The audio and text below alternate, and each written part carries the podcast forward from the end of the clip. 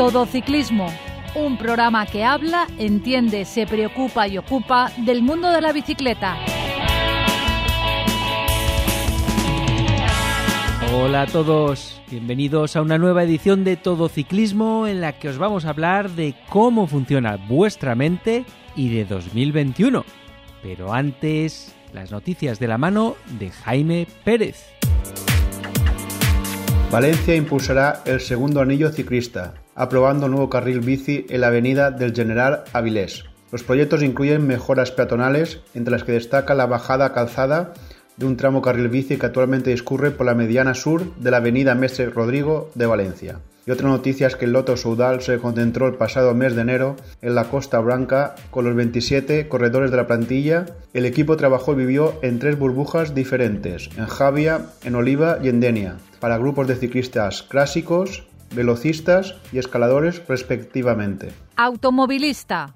La distancia mínima para adelantar a un ciclista es de metro y medio y hay que invadir total o parcialmente el carril contiguo. Ciclista, usa siempre el casco que debe estar homologado y asegúrate de su correcta colocación. No te olvides visitar nuestra web todociclismoradio.com. Muy buenas tardes. Comenzamos el programa de hoy dando la bienvenida a don Vicente Azuara. ¿Qué tal, Vicente? Aquí estoy, compañeros. Eh, Ignacio Capilla. Hola. Nuevamente compartir el programa contigo. Hola, ¿qué tal? De nuevo aquí con vosotros, un placer como siempre. Bueno, y José Luis Pardo.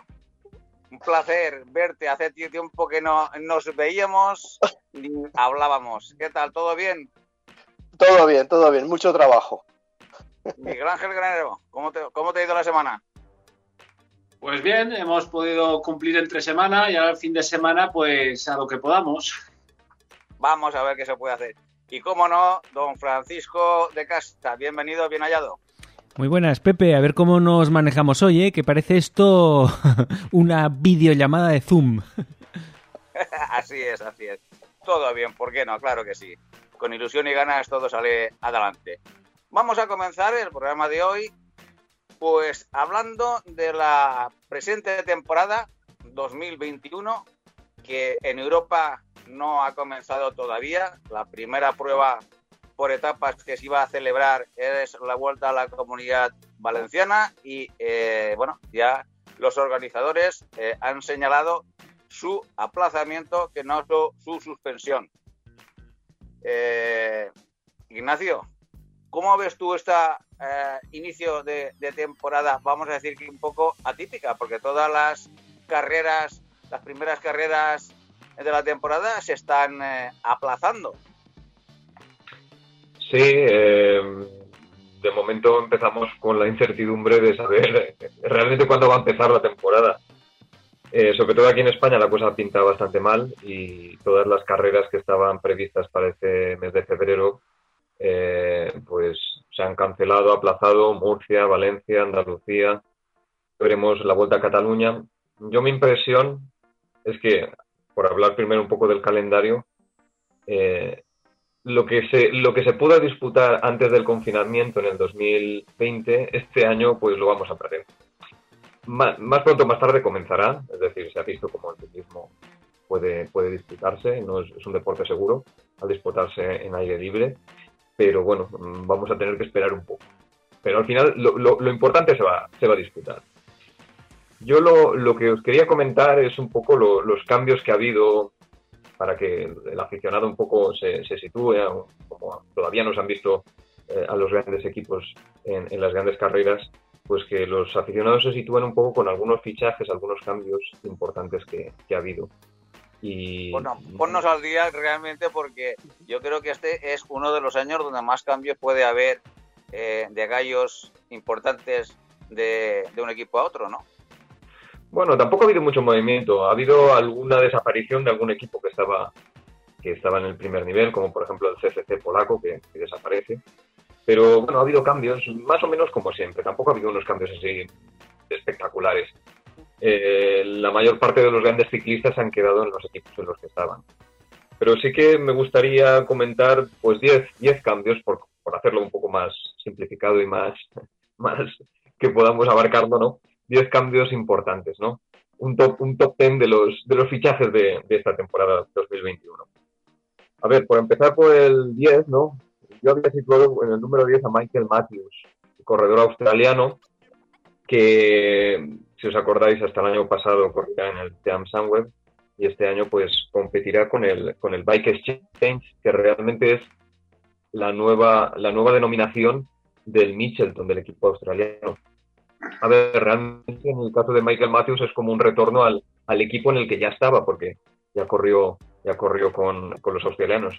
Y bueno, la verdad que el año pasado tuvo un año un poco raro porque iba a correr el Tour, el equipo lo quitó a última hora de, la alineación del Tour y se ve que eso pues a él, al australiano no lo sentó muy bien y ha decidido volver a donde, de donde provenía, ¿no? Del, del, del Michelson llamado Bike Exchange.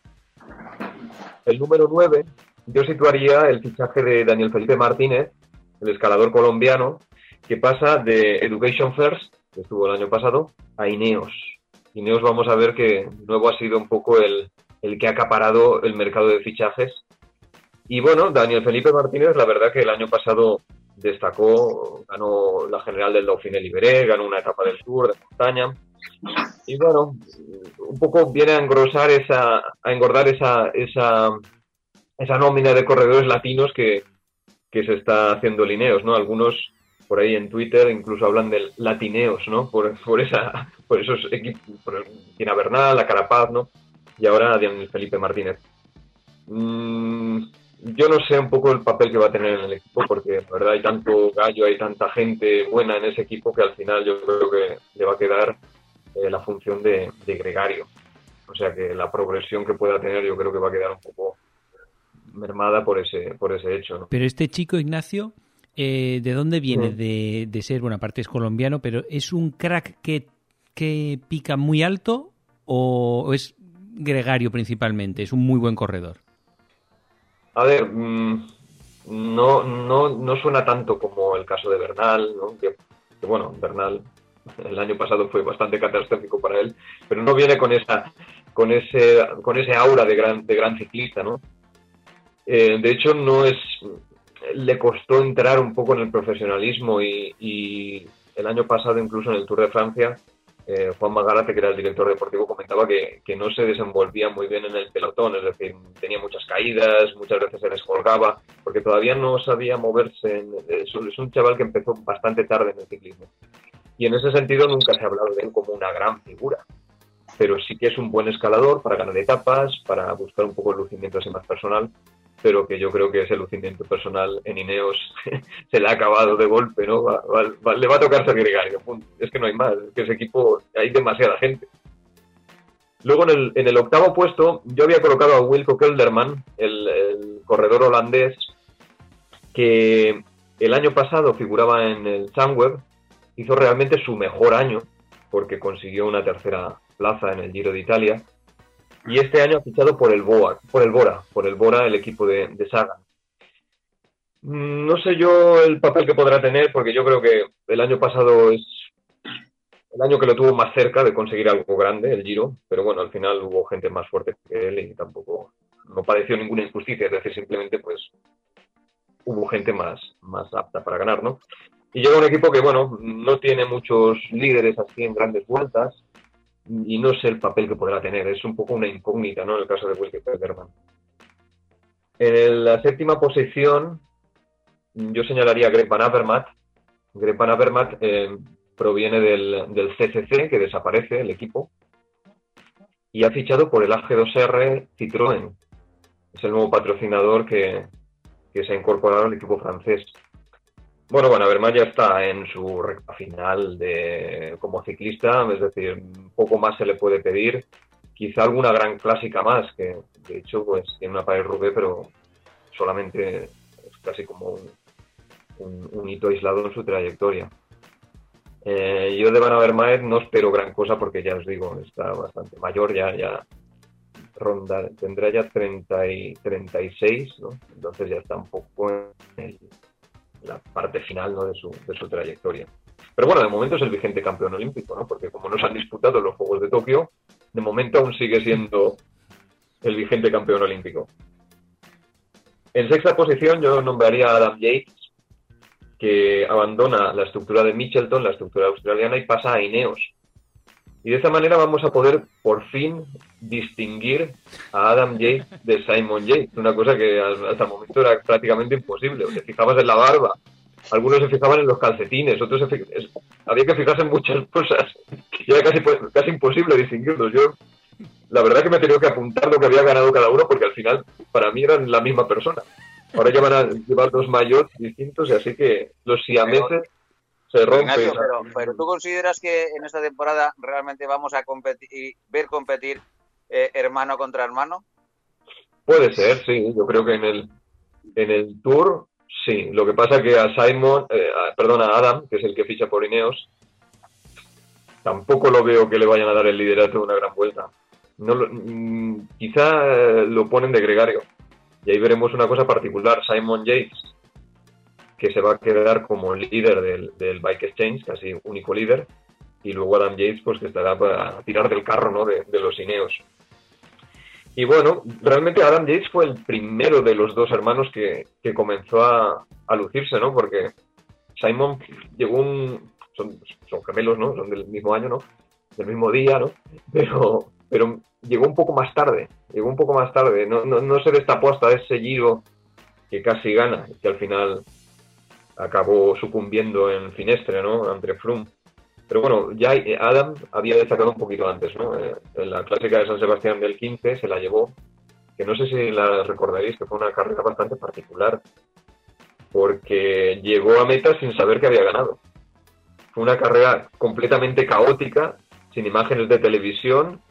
Iba destacado Van Avermaet en la última subida, en el Bordaco Tontorra, antes de bajar al paseo este de, de, Cursal de San Sebastián y una moto derribó a Van Avermaet. Y se ve que como no había imágenes de televisión, tampoco los directores se enteraron de que Van Avermaet había sido derribado y iba primero. Y entonces llegó Adam Yates a meta y la gente le estaba diciendo que llegaba y, era el ganador, ¿no? Pero él no se lo creía. Es decir, fue una llegada un poco bastante caótica. Ha sido la edición más caótica que yo recuerdo de la clásica de San Sebastián. Ignacio, ¿hay uno de los dos hermanos que es mucho mejor que el otro? ¿O, los confundes hasta en, el, en todo? Mm, ya digo, primero Adam Yates parecía el bueno. Y Simon, bueno, uno más.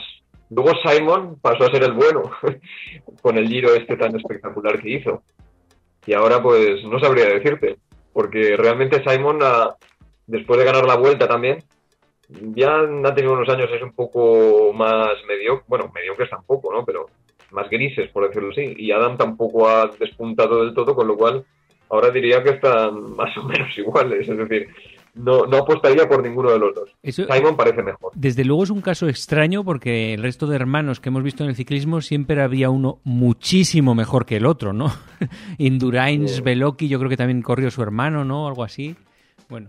Sí, sí, un poco los únicos que, aunque también estaba un poco desequilibrado, Andy Sleck y Fran Sleck. Fran Sleck aún estaba por ahí, que se dejaba ver, aún hacía alguna cosa, creo que llegó a hacer incluso podium de un, tour, pero Adam era, perdona, Andy era, era mejor, ¿no? Pero claro, comparamos siempre Miguel, Prudencio, ¿no? Ahí está la, el, que ahí no hay un desequilibrio muy grande, ¿no? Bueno, por continuar con el top 10, seguimos con el quinto puesto. Yo ahí situaría a Román Bardet, ¿no? Román Bardet cambia de, de AG2R, que había sido el equipo en el que siempre había estado, se la ha visto con otro mayor, y pasa a DSM, que es la nueva denominación del Sunweb. Eh, a ver, Román Bardet, la verdad, como otros ciclistas de esta generación del 90, que fue una generación espectacular, ¿no? Que, que cuando irrumpió, pues parecía que se iban a comer el mundo. Sagan, Quintana, Pinot, el propio Bardet, también Matthews, ¿no? Todos son del mismo año. Eh, parece que ahora ya comienza el declive de esta generación y lleva dos años en los que, bueno, pues no se le ha dejado, no se ha dejado ver mucho. De hecho, ya no ha vuelto a aspirar al podium del Tour que consiguió dos años seguidos.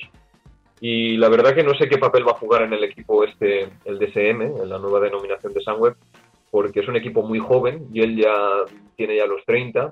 Entonces yo creo que le van a dejar un poco el papel de mentor de, de las nuevas generaciones. Pero 30, eh, años hoy día en el ciclismo no es una, una figura acabada, porque es una edad donde, ah, donde realmente hay mucha gente que, que está en, la cima de su, carrera profesional. Eh, lo que me extraña es que el, el, fichaje de Bardet de alguna manera, de alguna manera reconoce él que ya no va a aspirar a ninguna grande ni, ni al podium de ninguna grande. A ver, yo lo veo complicado porque de hecho ya lleva dos años que no se acerca a los podiums.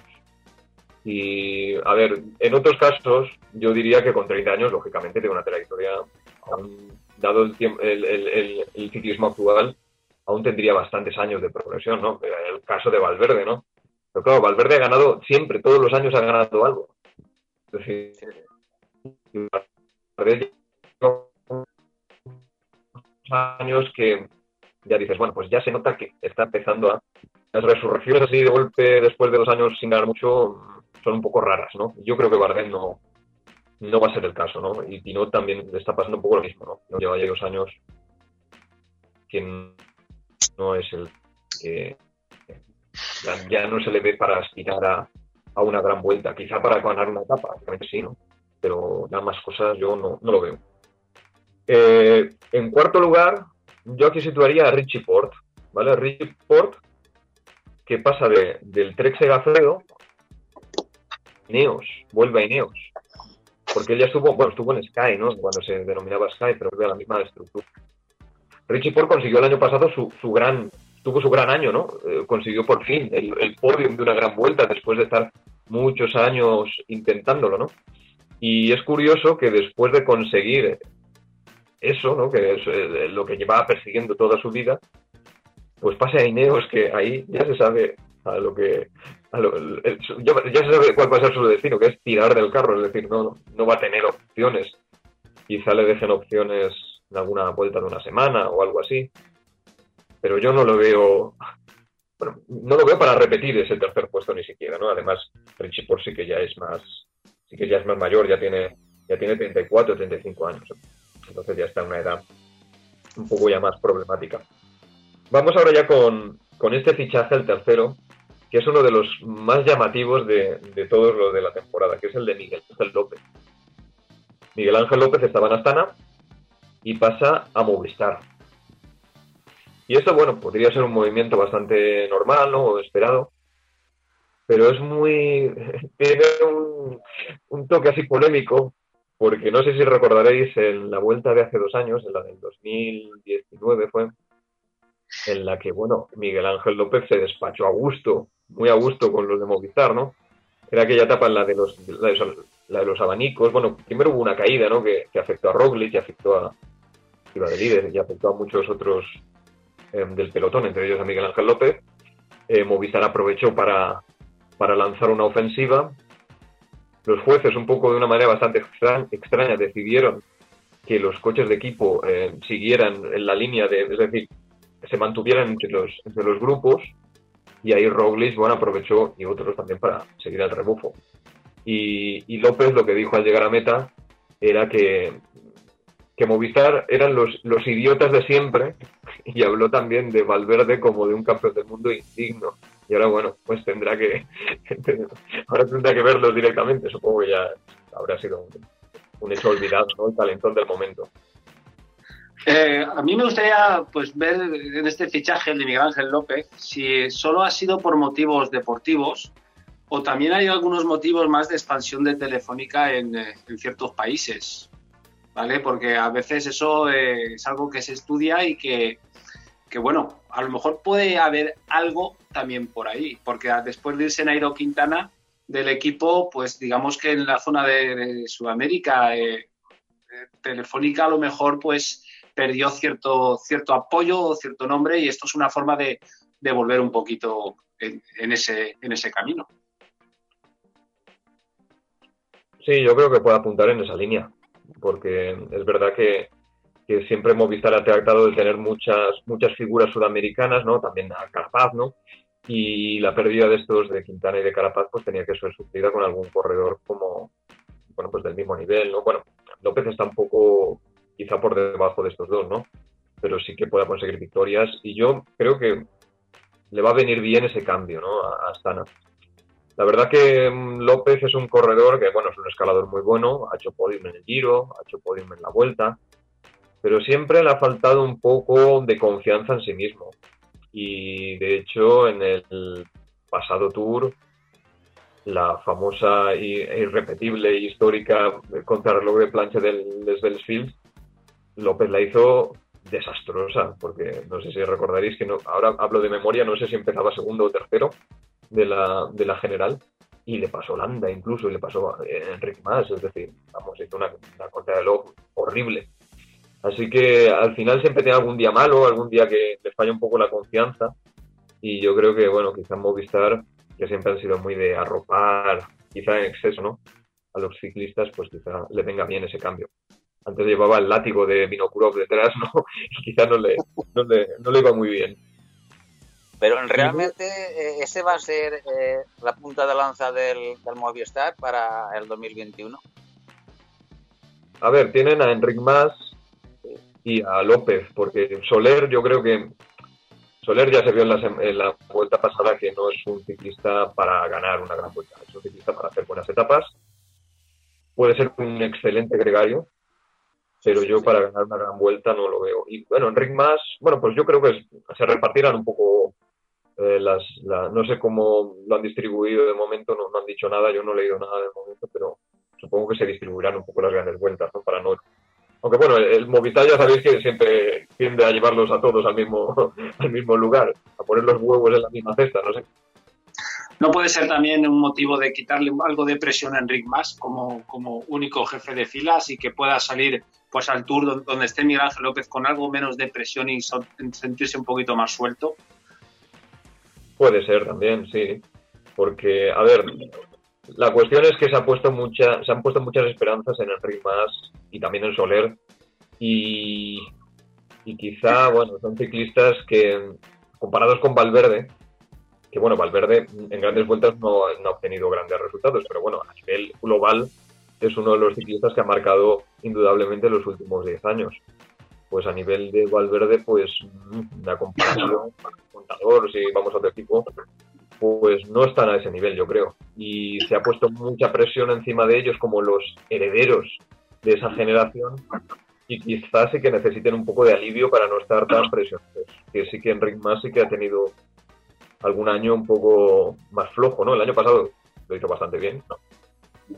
Bueno, tampoco podía, bueno, siempre se le puede exigir más, ¿no? Pero lo hizo bastante bien pero el anterior no se le vio mucho. Es decir, quizá la presión excesiva también, también influye. Bueno, tenemos aquí esta tarde con nosotros a José Luis Pardo, el psicólogo deportivo. ¿Tú qué opinas de, la presión que tiene el deportista a la hora de rendir?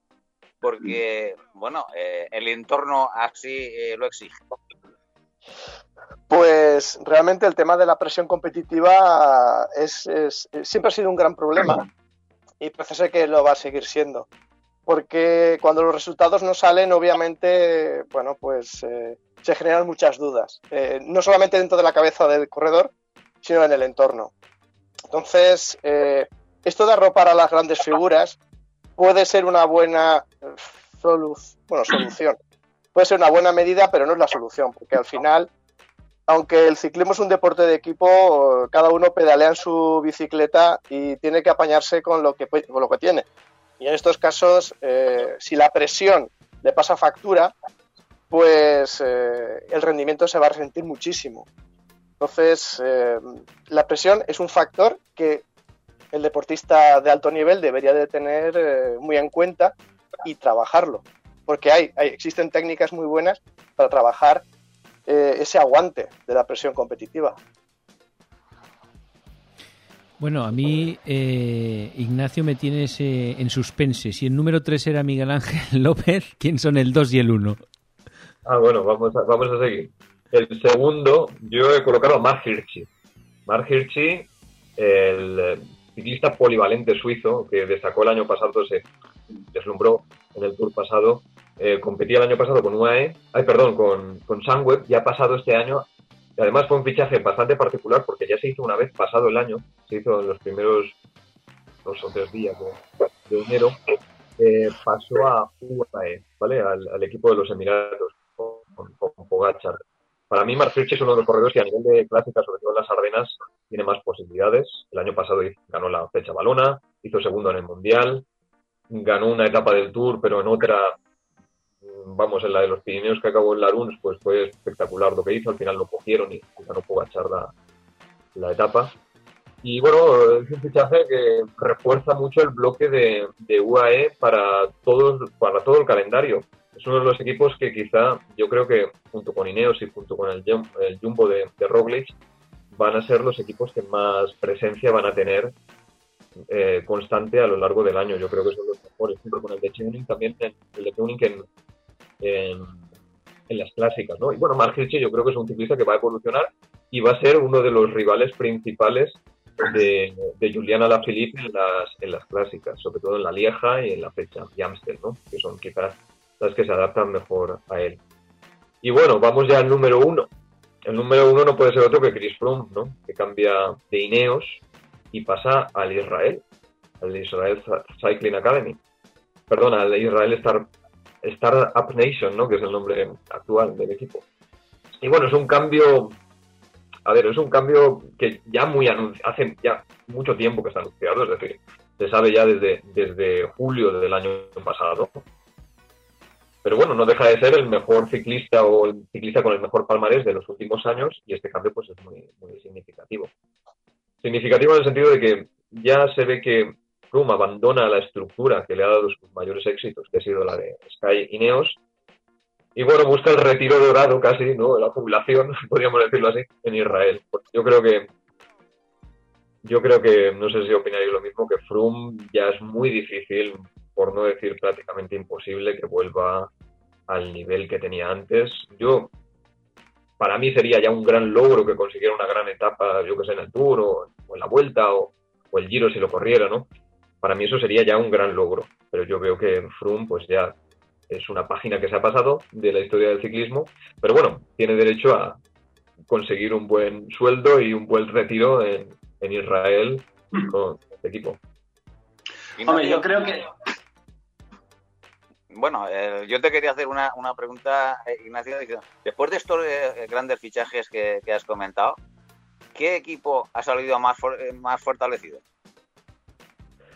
Yo creo que Ineos, es decir, Ineos eh, miras la plantilla y va a ser muy difícil cuadrar las cosas porque es que tienen a Bernal, que bueno, el año pasado fue un año catastrófico para él, pero, pero está ahí, aún ha sido un ganador del Tour. También tienen a Thomas, otro ganador del Tour, aunque ya está un poco ya en sus últimos, sus últimos años. Tienen a, a Theo Hart, que ganó el Giro. Tienen a Filippo Ganna, que luego si da tiempo hablaremos de algunos nombres a seguir y ese puede ser uno eh, tienen a Carapaz, tienen a Biaktowski, tienen a, bueno, es que Adam Yates y los fichajes, Daniel Felipe Martínez, eh, Porte, es decir, vamos, yo creo que es el rival a batir otra vez más. El año pasado, para bien del ciclismo, en mi opinión, se vio una versión más humana del Sky, de, perdón, de Lineos, y eso favoreció que, que hubiese más competitividad, más, más variedad, ¿no? pero da la impresión de que el Lineos podría jugarse una vuelta con eh, tres corredores si quisiera, del propio equipo. Para mí es el mejor. Oye, este Ignacio, mm, una preguntita que quería hacer yo, que lo he comentado antes, antes del programa. ¿Qué opinas de la retirada parcial, temporal, llámale X, de Dimolen? Pues eso yo creo que entronca mucho con lo que entronca mucho con lo que comentábamos antes de la presión, ¿no? Dumoulin yo creo que es un ciclista que es a nivel físico ya ha demostrado su, su capacidad de sobra, ¿no? Pero bueno, eh, a nivel psicológico yo creo que después de la caída que tuvo, que se alargó extrañamente durante toda una temporada, de una forma muy rara, porque yo creo que tampoco fue una caída tan grave como para que estuviera toda la, toda la temporada en blanco después de ese año, ha vuelto, o volvió el año pasado, a una labor más de gregario, en la que se le exige mucho a un ciclista, ¿no? Eh, y sobre todo a un equipo que pretendía estar ahí en la primera línea en el, Tour. Yo creo que eso ha acabado de quemarle y, ha visto que no ha podido volver al nivel que tenía antes. Y hay gente en su equipo mejor que él, como Primo Roglic. Y yo creo que eso al final ha acabado con, con su, a ver, con, sus ganas de correr, yo creo. Porque lo que ha comentado él es que, que ya no disfruta, ya no disfruta corriendo y que si no disfruta, ¿para qué lo hace, no? Yo creo que es una decisión, ha sido una decisión, una decisión que nos ha tomado a todos por sorpresa, ¿no? Porque tampoco hizo una tan mala temporada de 2020. Es decir, estuvo ahí como un gregario de primer nivel de Roglic, pero bueno, yo creo que le ha podido un poco la cabeza en ese sentido.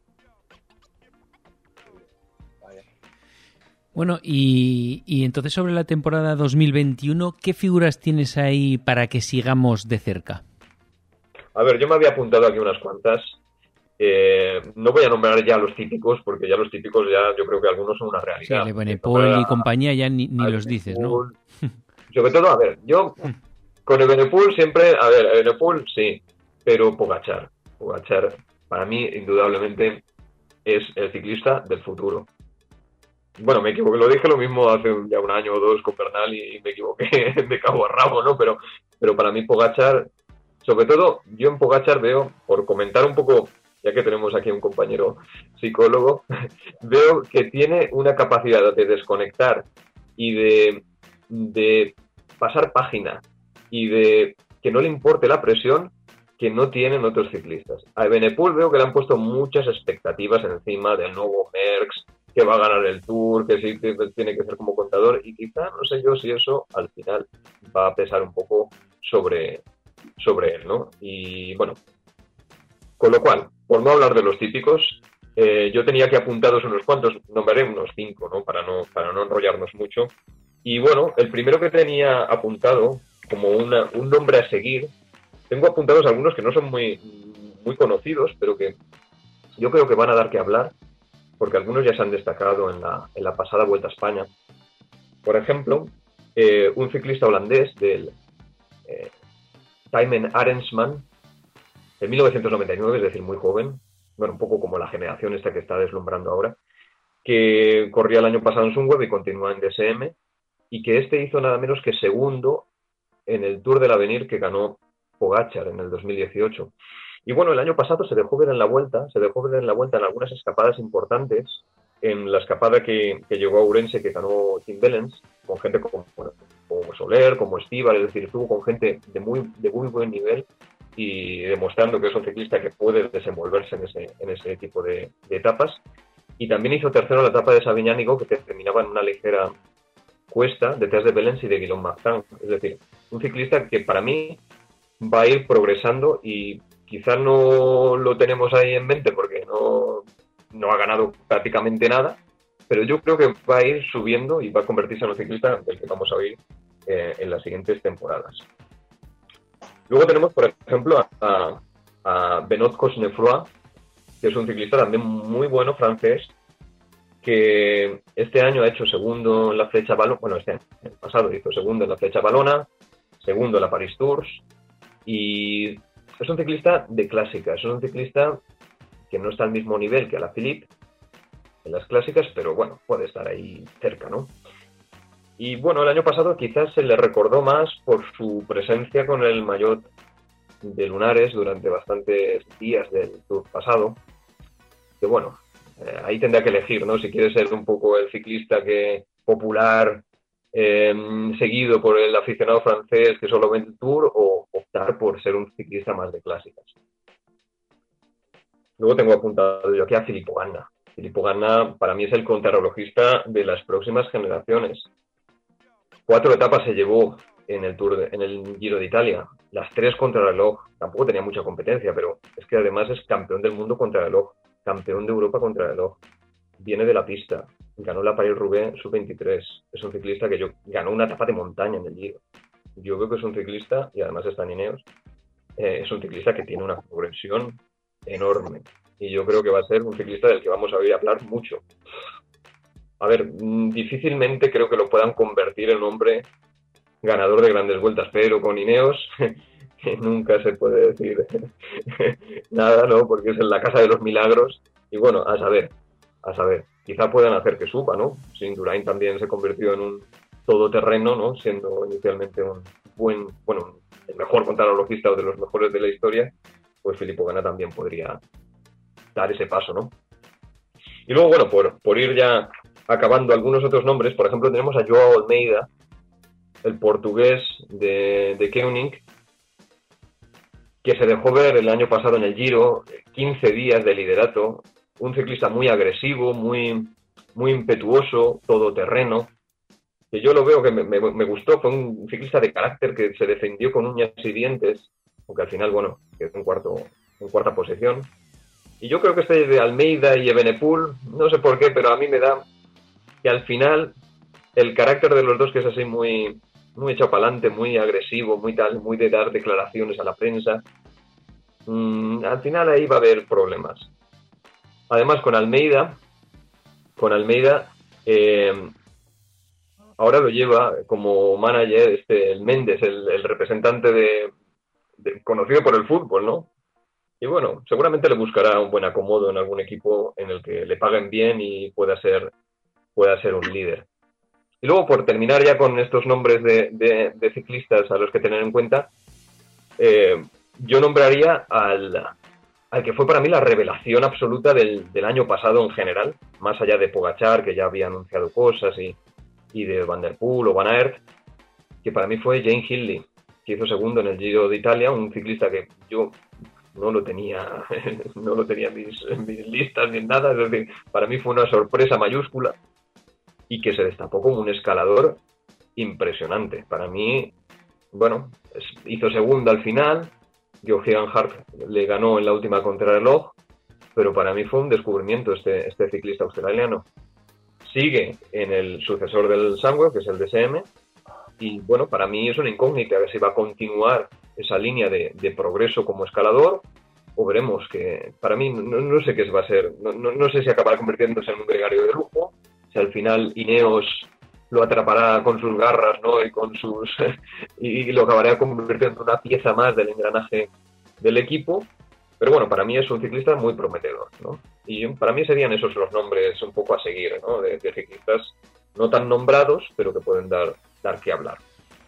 Muy bien, eh, Ignacio. Lo, lo, que veo, lo que veo es que eh, desgraciadamente no has mencionado a ningún ciclista español. Esperemos que alguno se destape la temporada 2021 y que Enric Mas se vaya afianzando en, las grandes citas. Vamos a ver si realmente esto es así. Lo que tenemos todos es unas eh, ganas eh, inmensas de que empiece la temporada, de que empiece las bicicletas y los ciclistas a dar pedales y veamos espectáculo ciclista y del bueno. Ignacio, gracias por ponernos al cabo de la calle del principio de la temporada 2021 del ciclismo profesional, puro y duro. Gracias, gracias. Automovilista. El claxon está bien si se usa como aviso, pero nunca para molestar. Ciclista. Rueda por el arcén cuando sea posible, o en su lugar lo más arrimado a la derecha. Síguenos en Twitter arroba UPV.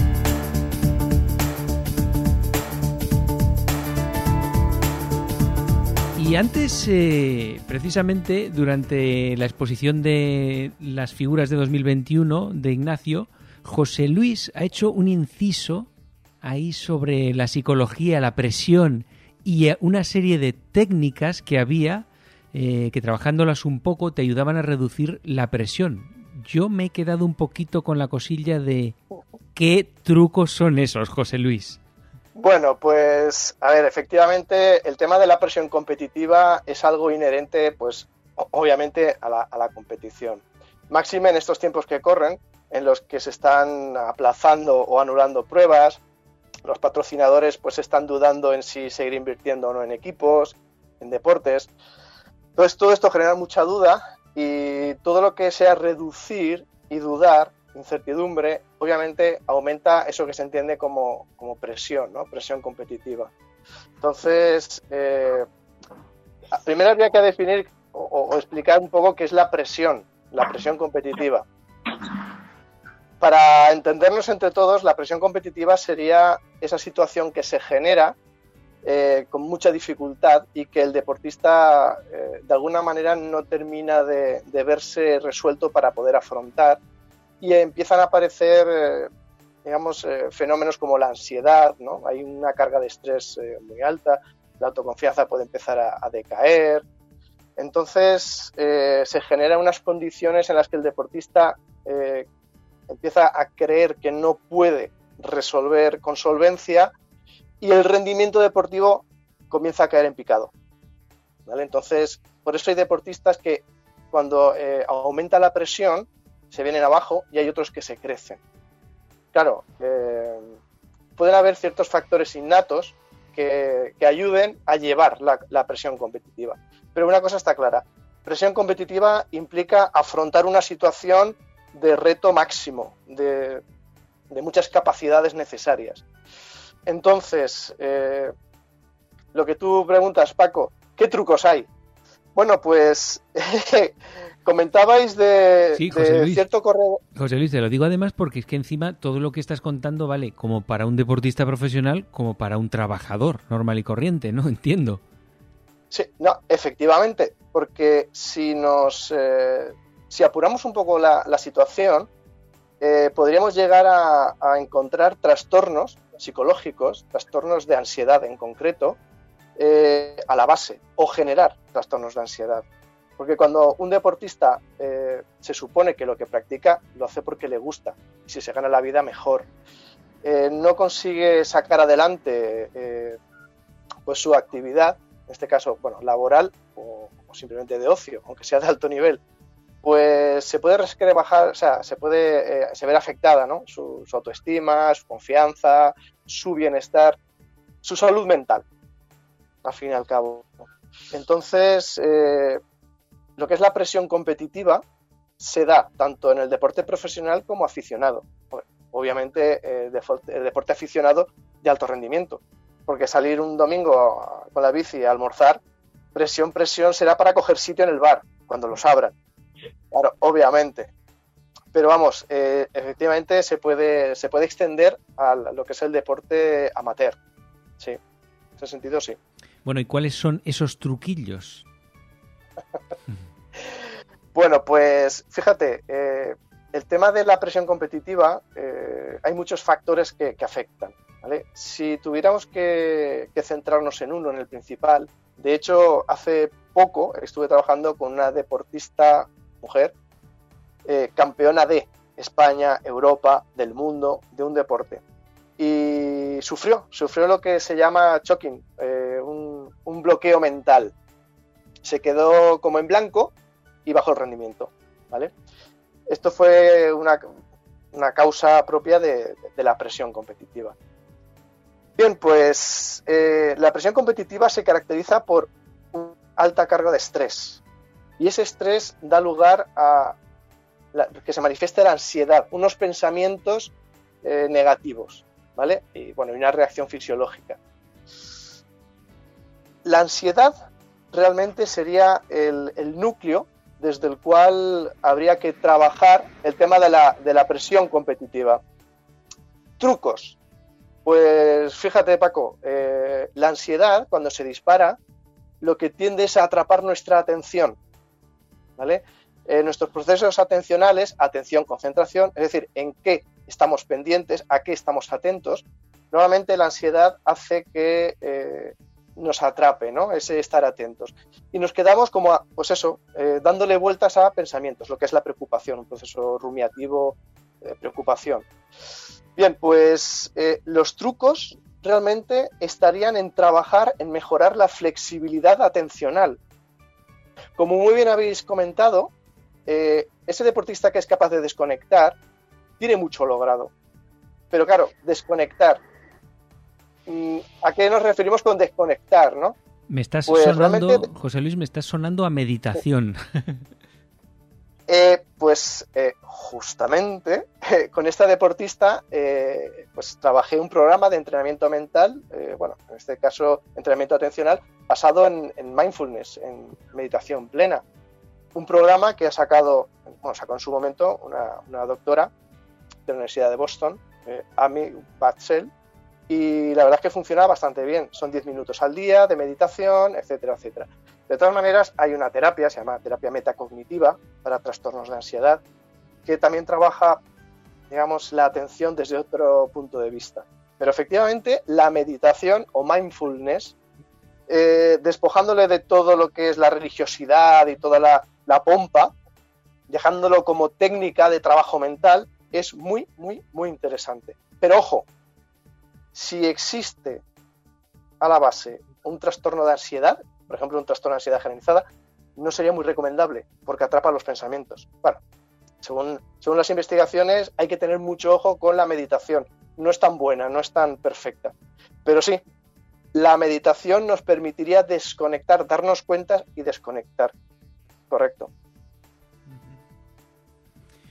Bueno, y, para estos casos ahora en los que estamos todos inmersos de no poder salir a hacer deporte, estar en casa, hacer rodillo, eso supongo, a mí de momento creo que no me ha generado cansancio mental o como se llame. Eso sí tiene algún nombre, pero supongo que a mucha gente sí. Eh, lo llamas bien, Paco. Agotamiento mental. Se, se le puede llamar así perfectamente cuando de lunes a domingo vivimos el, el, fenómeno este del día de la marmota, que todos los días son igual, llega un momento en que se genera ese tedio, esa apatía, esa desgana, porque no hay variedad, no hay... Y realmente, pues como que el estado de ánimo pues, baja unos puntos, ¿no? Decae. Bueno, esto es normal. No es deseable, pero es normal. ¿Por qué? Pues porque nos falta variedad, nos falta vidilla, nos falta alegría. Llevamos un estilo de vida el que sea, y de golpe a porrazo pues nos vemos muy limitados en estas vivencias. Entonces, eh, realmente en estas situaciones, eh, vamos, eh, habría que echar mano a esa capacidad de desconectar y de afrontar la situación con un poco más de, ¿cómo te diría yo? De, de no resignación, sino de aceptación aceptar que es una situación que es pasajera y que terminará. ¿Sabes? Pero, pero para esto, eh, José Luis, ¿tú sí. crees que es bueno, no sé cómo decirte, ponerte eh, objetivos a muy corto plazo? Es decir, voy eh, a seguir haciendo rodillo porque eh, aquí, de aquí a 15 días seguro que puedo salir, con mejoran las condiciones sociales a las que nos encontramos, la pandemia decaerá un poco, y empezaremos a, volver otra vez a la, a la, actividad normal, deportiva, siempre desde el punto de vista deportivo. Podremos salir con nuestra grupeta, podremos salir ahí y quiero no perder el nivel ni la forma que tenía antes. Claro. Pues fíjate, Pepe, acabas de poner el dedo en la llaga. Motivación. Claro, la motivación, a ver, es un, es un proceso psicológico complejo, ¿eh? no es fácil de explicar ni de comprender. Pero motivación es tener motivos, tener razones. Y realmente cuando estamos encontrándonos sin competiciones, sin capacidad de salir o de, entrenar, pues como que se acaban los motivos, desaparecen. No podemos ir a los bares, no podemos seguir con la grupeta, realmente no podemos disfrutar del mundo de la bici. Con lo cual, ¿qué motivo te tenemos ¿no? para, para pedalear? Bueno, pues aquí entran los objetivos a corto plazo, obviamente asumiendo que esta situación pasará tarde o temprano y volverá todo a, otra vez a, a bueno pues a, a, convocarse, a celebrarse, a disfrutarse, refiero pues a, salidas, a quedadas, a, marchas, pues esa, marav esa maravillosa rutina que teníamos antes. Eh, efectivamente, que ahora la echamos de menos y cuando nos tocaba salir con frío, pues en fin, nos acordábamos de todo, ¿no? Sí, pues Pepe, objetivos a corto plazo, muy bien. Entonces, objetivos a corto plazo eh, realmente lo tenemos todos a nuestro alcance. Si podemos salir con la bici, genial. Si no, rodillo. Si no, entrenamiento de fuerza. Y los objetivos, obviamente, aunque sean muy, eh, muy, muy, lejanos, porque todavía eh, se está cuestionando si se van a celebrar grandes, grandes marchas, pues lo que se puede hacer es eh, bueno, seguir un plan de entrenamiento y ver cómo va mejorando nuestro, nuestra preparación física, y en este caso mental también, obviamente, porque entrenar en rodillo también trabaja la cabecita. Parece que no, pero estar aguantando ahí eh, no son las mejores condiciones. La dureza mental, el callo mental, se hace en el rodillo. Ojo, o saliendo con malas condiciones meteorológicas. También. Eso hace callo, realmente. Luego cuando te sale un día espléndido, coges la bicicleta y es jauja, obviamente, porque estamos acostumbrados a trabajar en, condiciones desfavorables. Pero los objetivos a corto plazo personales son ideales. Mejorar los vatios, eh, la, duración en, las, en, el rodillo, en fin, eh, esos pequeños objetivos son, vamos, fundamentales para poder aguantar el tipo hasta que llegue el fin de, la pandemia, obviamente. Bueno, esto que comentas de los objetivos, eh, la verdad es que lo veo muy interesante. Hay gente que está acostumbrada a salir en grupeta, a hacer lo que le marca el grupo y tal, y ahora que tiene que salir solo, pues digamos que no sabe muy bien eh, qué hacerse o qué marcarse. Eh, muchas veces durante el año, pues muchas marchas marcaban un poquito el objetivo de cada uno y ahora no está. Yo creo que estamos en un momento de, digamos que bueno para mejor marcarse retos de uno mismo, de cosas que uno pueda llegar, que le puedan motivar y animar a seguir haciendo cosas. Eh, ya no digo que sean no sé, una Paris-Brest, una Everest o algo, sino cosas que uno poquito a poco pues, pues ya le suponga un reto o algo, ¿no? Creo que eso es mentalmente es algo que ayuda mucho. Yo un poquito lo que dices, llevándolo a lo que yo hago, y sinceramente yo ya lo he dicho más de una vez, si a mí me tienen que, si yo tengo, o sea, pagar por lo que hago o hacerlo, es que por dinero no lo haría.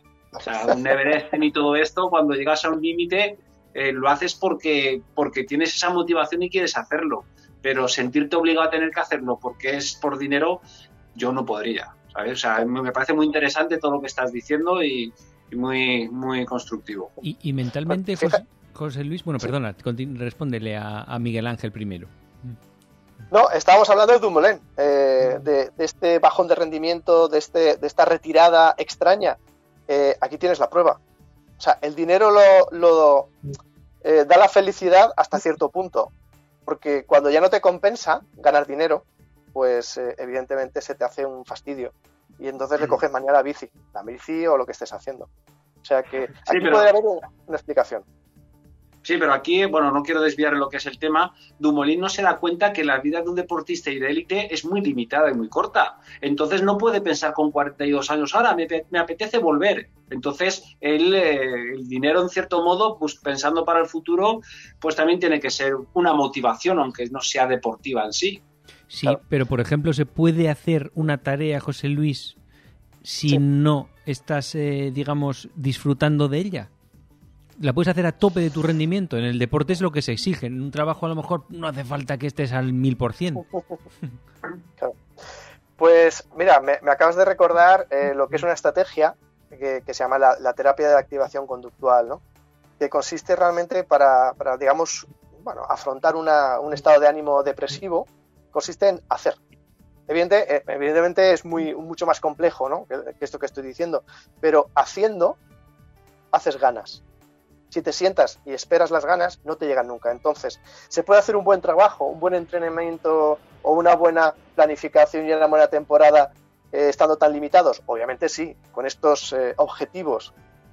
Eh, estáis comentando Everesting y todos estos retos. Obviamente ahí podemos encontrar el aliciente para, para poder hacer esos trabajos que no nos apetecen. Simplemente marcarnos unos objetivos con alguna red social famosa eh, con el típico pues, eh, reloj, ¿no? El, o, el, móvil.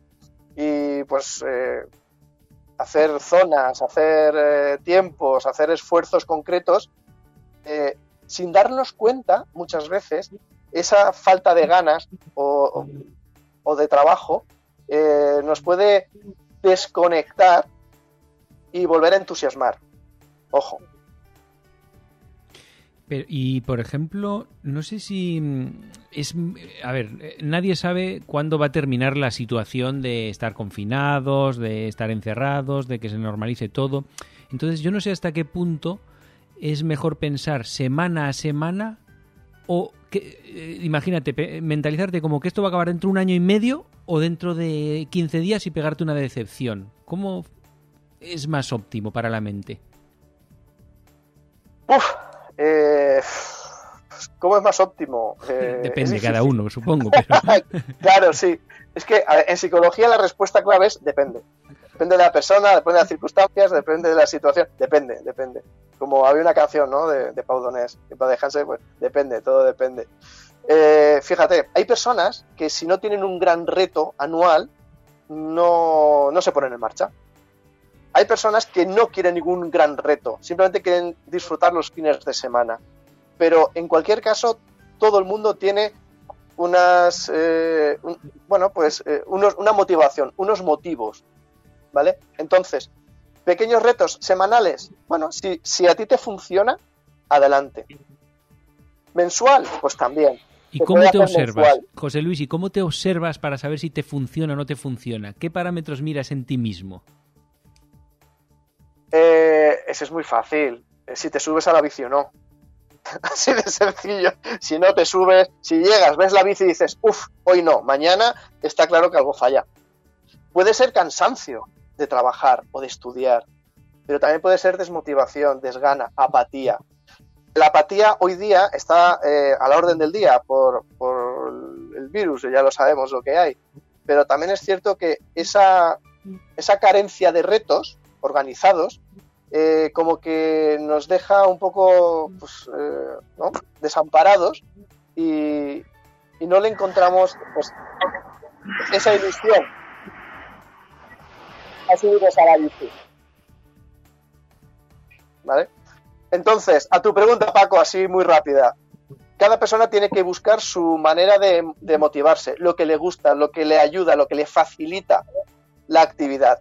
Retos pequeños, estupendo. Retos grandes, perfecto. Establecer, por ejemplo, de aquí al verano un programa y así, cuando ya se me pueda salir, eh, vamos, le- le- me llevo a todos con el gancho, perfecto.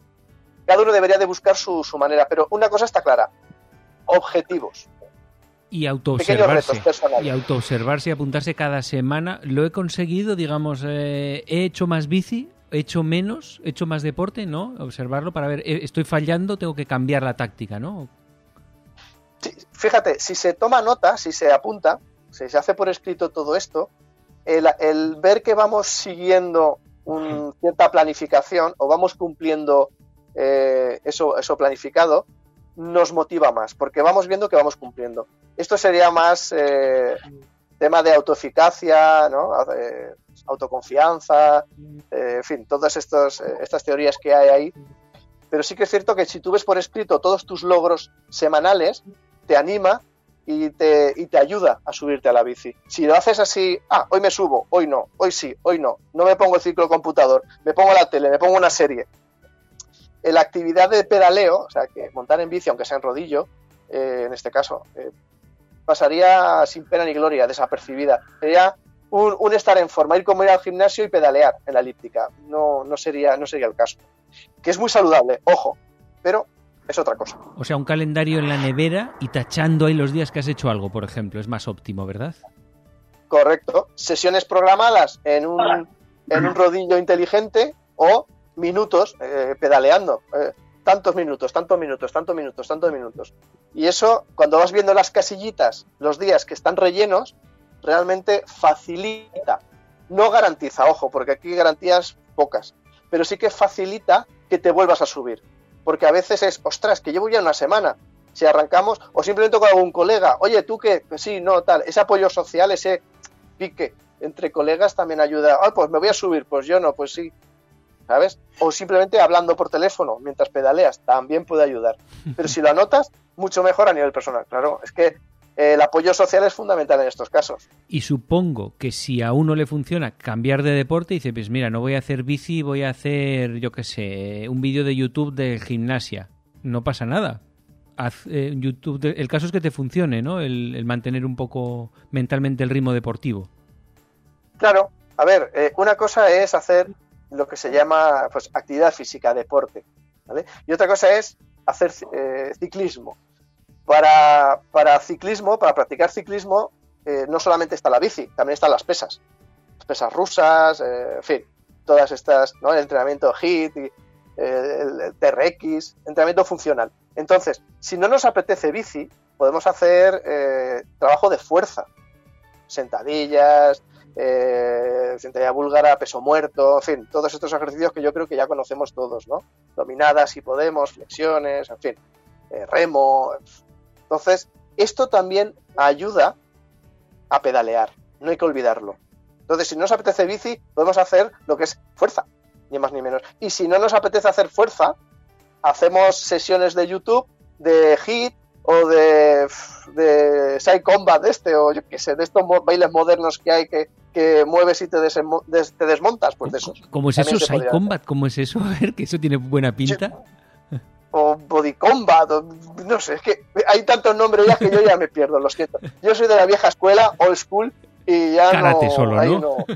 De, de, todas formas, de todas formas, eh, José Luis, yo creo que estamos en, en, una, en una época que para los deportistas en general sí que sería muy bueno eh, pues tener de vez en cuando un contacto eh, con el psicólogo, un psicólogo deportivo, para que nos abra la mente, porque al cambiarnos tanto la vida, mm, eh, yo considero que los hábitos, al, no, pues, al no poderlos llevar día a día como, como ha sido la rutina nuestra hasta esta desgraciada pandemia, pues se nos ha roto, ¿no? Y tenemos que rearmarnos. Y para rearmarnos, yo sí que considero que una de las opciones buenas es tener un buen psicólogo deportivo a mano, poder charlar, poder eh, hablar y, sobre todo que nos metan ese chute de, ilusión, de ganas y de seguir adelante. Que desgraciadamente en esta pandemia alguno que, que conocemos se va perdiendo ese chute y esa, esa buena predisposición para eh, esperar que, llegue ese futuro ya tan deseado por todos y poder eh, continuar, como decía antes, con la rutina esa maravillosa que teníamos antes. Pues nos, un día nada más nos hemos quedado sin tiempo, José Luis. Nos hemos quedado con eh, muchas ganas de seguir escuchando, de seguir aprendiendo en esta nueva época que estamos viviendo y bueno, te emplazamos para próximos programas para que nos sigas delitando con tus charlas y que tomemos todos muy buena nota de lo que nos aconsejas y nos dices, José Luis. Y estaré encantado, ya lo sabéis. Muy bien. Ignacio, pues nos vemos, nos escuchamos en un próximo programa. Estoy encantado, por supuesto. Don Vicente, hasta la próxima. Estoy dispuesto. Miguel Ángel, yo te sigo por YouTube y tus puertos y tus puertos maravillosos, iba a decir puertos maravillosos. Fíjate que ya hasta perdemos la costumbre de decir puertos un ciclista, ya es el colmo, ¿eh? Vaya, vaya, vaya.